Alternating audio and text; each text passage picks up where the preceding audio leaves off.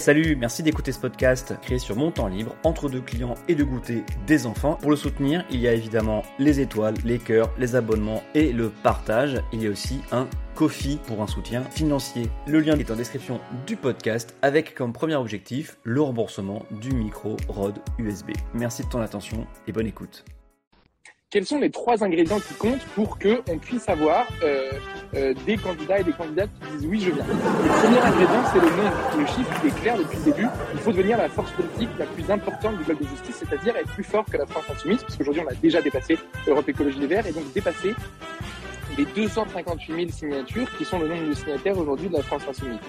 Ça, c'est la première chose. Si on les dépasse, d'abord, il y a un symbole, bien sûr, qui de devenir la force motrice de l'espace. Mais il y a aussi une réalité, c'est qu'aujourd'hui, mobiliser, c'est pas comme les anciens partis avec une carte de membre, des sections locales, une fédération. C'est de la data parce que c'est des gens qu'on peut contacter et qu'on peut relancer pour faire participer à une campagne.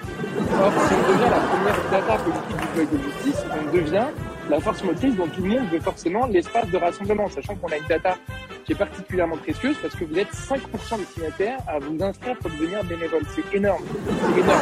Dans un mouvement euh, politique classique, on estime qu'à partir de 1% de euh, transformation, on est déjà dans un succès. Donc 5%, c'est vraiment très élevé.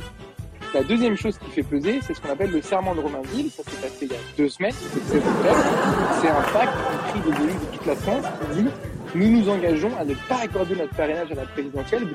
Nous, notre but avec le pôle politique, c'est d'essayer d'empêcher que les membres du bloc des justices, donc Anne Hidalgo, Jean-Luc Mélenchon, Fabien Roussel, Arnaud Montebourg et euh, Yannick Jadot, puissent avoir les 500 signatures avec ce serment de Romainville qui bloque les parrainages.